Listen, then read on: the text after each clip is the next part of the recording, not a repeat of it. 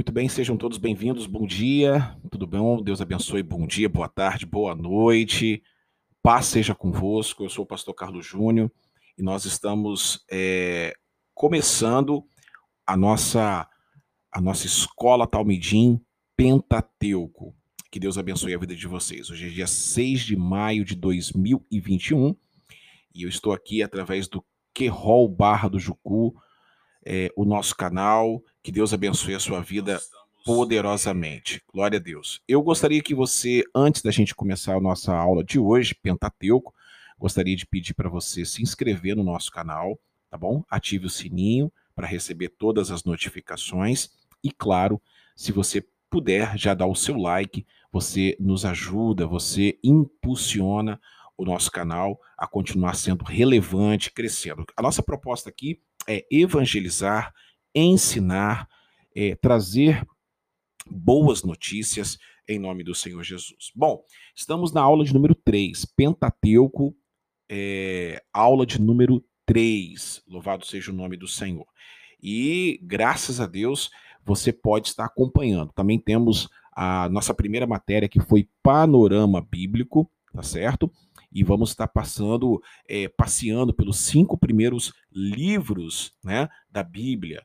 Louvado seja o nome do Senhor Jesus, ok? Dê o seu like, inscreva no nosso canal, participe ao vivo também, mande as suas sugestões, mande a sua, a sua dúvida, é muito importante em nome do Senhor Jesus. Muito bem, estamos na nossa aula Pentateuco, você pode observar aí, na sua tela.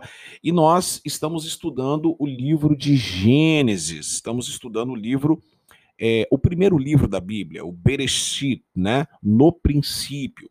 É muito importante a gente estudar o livro é, de Gênesis, ok? Então, começando aqui, eu gostaria de passar então a, o primeiro slide para que nós possamos é, terminar o livro de Gênesis, ok? Estamos terminando é a, a, a segunda aula aqui do livro de Gênesis e depois vamos partir para Êxodo. Hoje nós vamos estudar um pouquinho, vamos falar sobre a extensão histórica de, de Gênesis, né? É, e a extensão histórica de Gênesis compreende 2.369 anos, tá certo?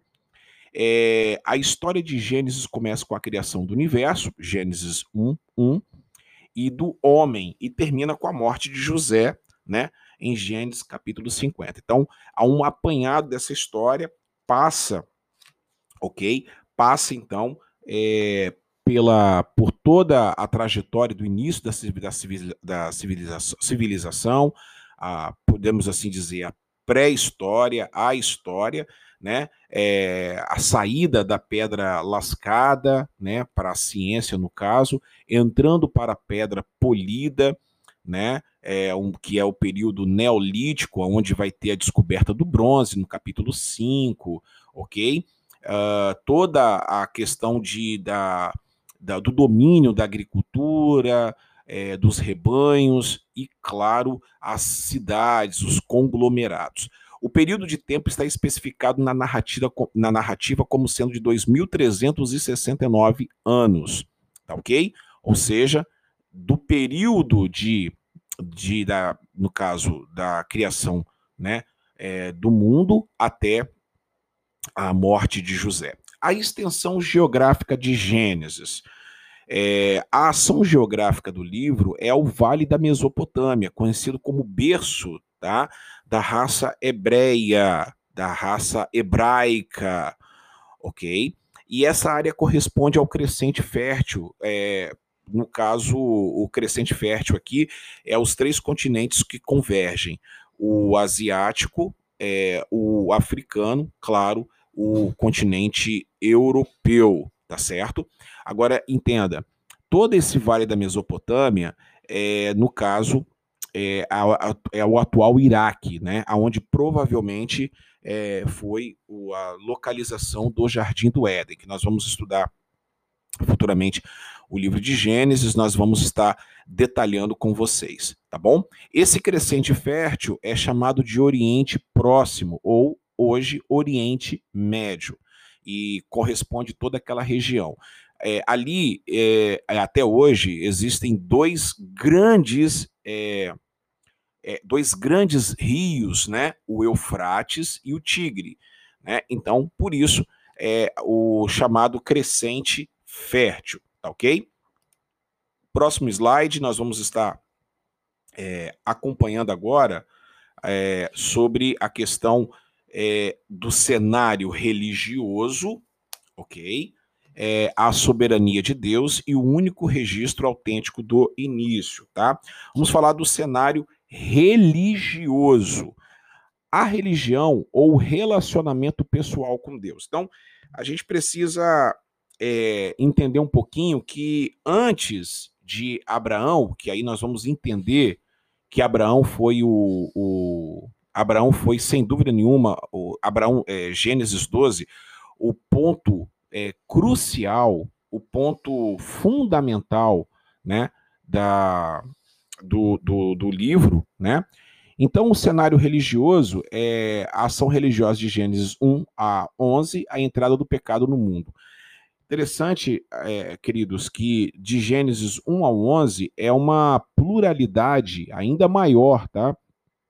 É, e ali a, a toda essa confusão né, de deuses, semideuses, os panteões que vão ser observados, né? é, principalmente na Torre de Babel também. É, a, a, o, o, berço da idolatria está naquela região, principalmente nas cidades de Ur e Ub, é, Urik, né? Ur, vocês sabem que é a cidade é, é, de nascimento natal de Abraão. A soberania de Deus, a afirmação inicial da Bíblia apresenta Deus como Criador. Então, eu coloquei esta frase por quê? E fiz esse tópico. Porque, para mim, na minha opinião, como estudioso da palavra e como teólogo e pastor, é, Gênesis é um é um tratado, é, um, é uma é uma tese de, Abra, de Moisés, perdão, para provar que Deus é o único criador. Porque naquela época existiam, principalmente no capítulo 1 ao capítulo 11, naquela época existiam as, as mitologias, tanto as mitologias mesopotâmicas, tá? É, chamadas as sumérias, né? Dos povos sumérios, acádios, né? E de todos os outros é, de todos os outros povos ali daquela região, diferentemente do Egito, que era um povo só, a Mesopotâmia é, aglomerava ali vários povos, perfeito? Então, esta tese, esta esta prova, no caso, Moisés, ele vem com o objetivo de mostrar para todas as pessoas que Deus é o único criador dos céus e da terra. Por isso que ele começa com essa frase: No princípio criou Deus os céus e a terra, parecido com João capítulo 1, né? Porque o é, versículo 1, porque o evangelho o evangelho de João é uma tese de João mostrando, provando que Deus é que Jesus é Deus é, contra a, o gnosticismo, principalmente o gnosticismo helênico grego, tá bom? É o único registro autêntico do início. É, é o mais antigo livro do é, livro conhecido e proporciona ao homem verdades absolutas, tá certo? Apesar de terem sido achados vários documentos antigos como vagos relatos sobre a criação do homem, nenhum deles pode comparar-se, sequer remotamente, com o registro específico, simples e majestoso de Gênesis capítulo 1 e capítulo de número 2. O, lembrando que o nosso primeiro é, legislador e historiador de Israel é, dá instrução explícita com documentos disponíveis e inspiração divina referente à origem de todas as coisas essenciais à vida. Sem esse registro, meus amados irmãos, não teríamos uma visão objetiva de como o mundo começou, de como as várias formas de vida tiveram início de origem verdadeira e, é, do homem e de como o pecado entrou no mundo e de como várias raças foram formadas. Ou seja, é, Gênesis é um apanhado arqueológico, né? É, paleontólogo, paleontólogo arqueológico, paleontólogo, é, antropológico, histórico. Então, Gênesis é, sem dúvida nenhuma, o principal registro do mundo sobre a criação, né? E sobre a criação de todas as coisas. É, doe a quem doer, né? É, infelizmente, nós não podemos aqui ficar discutindo com pessoas, né? Ficar discutindo com, é, com, com, com, pessoas que não, que não queiram, queiram acreditar. É, nós vivemos pela fé, perfeito? Então, sem dúvida nenhuma, Gênesis é a principal prova, é o registro autêntico do início de todas as coisas, ok? Então, tudo nós temos que discutir é, é é, a, a, respeito do início de Gênesis, ok? É, se a ciência está ligado com a fé, é, glória a Deus, nós estamos felizes, ficamos alegres por isso, não é verdade? Mas lembrando, claro, lembrando claro que Gênesis é o início de tudo e a prova cabal, né, do início é, da humanidade, é, querendo é, querendo a ciência ou não. Sexto, a entrada do pecado. É importante registrar isso aqui, eu coloquei. É, sem esse registro, seria difícil determinar a origem do pecado ou do mal, ok? Então, é, a, a, nesse caso aqui, estamos falando de Satanás. Mas é, lembrando que a serpente que, no caso, ludibriou Eva é Satanás, porque a sua identidade vai ser revelada em Apocalipse, capítulo de número 12, tá certo? Então preste atenção nisso. Sem esse registro seria difícil determinar a origem do pecado e do mal. Então Gênesis demonstra é, claramente que o Criador não criou o pecado ou o mal. Ele surgiu de dentro do coração de Adão e Eva, tá certo? Então Deus não criou o mal, como muitos afirmam, né? Como muitos falam que Deus criou Satanás dessa forma. É, o mal começa aonde? Dentro do coração de Adão e Eva. É, Adão e Eva não precisou pegar o fruto para comer, nós vamos discutir isso mais tarde, né? É, quando a gente estiver entrando no livro, mas é, o pecado já iniciou do coração de Eva e de Adão, no caso, quando eles desejaram ser como Deus, ok? É, a sua causa não foi um mau ambiente, nem a serpente ou o fruto da árvore do bem e do mal. Essas não foram as causas, mas a ocasião, como eu sempre falo tá certo? É, a causa do mal está no uso egoísta da vontade humana de rejeitar a vontade soberana de Deus e, posteriormente, desobedecendo. Tá certo? É, mais uma coisa interessante que o, o, o, pecado é ontológico, tá certo? O pecado é, é algo que já está intrínseco no homem, Sete, os livros dos grandes julgamentos sobrenaturais. O livro dos grandes julgamentos é, sobrenaturais.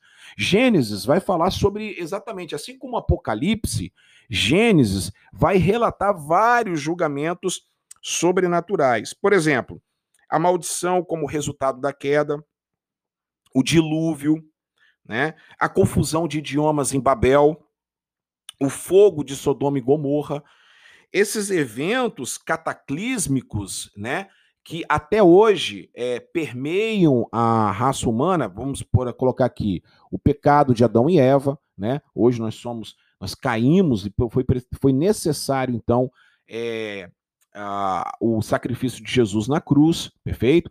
É, o dilúvio, que até hoje é, é nós é, estamos vendo as causas do dilúvio, né? Os oceanos que foram criados a partir do dilúvio, com certeza, é, é, cidades que, é, marcas de cavernas de águas que inundaram vários lugares, até hoje, vestígios arqueológicos que nós podemos comprovar a existência do dilúvio, perfeito? É, Sodoma e Gomorra, onde provavelmente é, hoje é o mar morto, então nós temos que ter essa, essa, esse, essa grande questão e principalmente é, a confusão dos idiomas, no caso, as várias línguas né, que nós temos ao redor de todo o planeta. Oitavo, o primeiro evangelho. Eu coloquei isso aqui como o primeiro evangelho porque realmente é, é, Gênesis vai falar da entrada do pecado, trouxe o julgamento, mas trouxe também a promessa divina da redenção, que está em Gênesis 3,15. Né? A primeira citação é, a primeira citação do Emanuel, do Messias, ok? Gênesis 3,15, depois vocês vão acompanhar, claro, vocês precisam estar acompanhando, é, é, assim, é, vendo todas, todas as, as referências bíblicas, tá certo? Então, esse é o primeiro evangelho. Vamos a partir para agora é, a parte final, a aliança abraâmica, em nono lugar. A história de Abraão e sua aliança é a parte mais importante de, de Gênesis.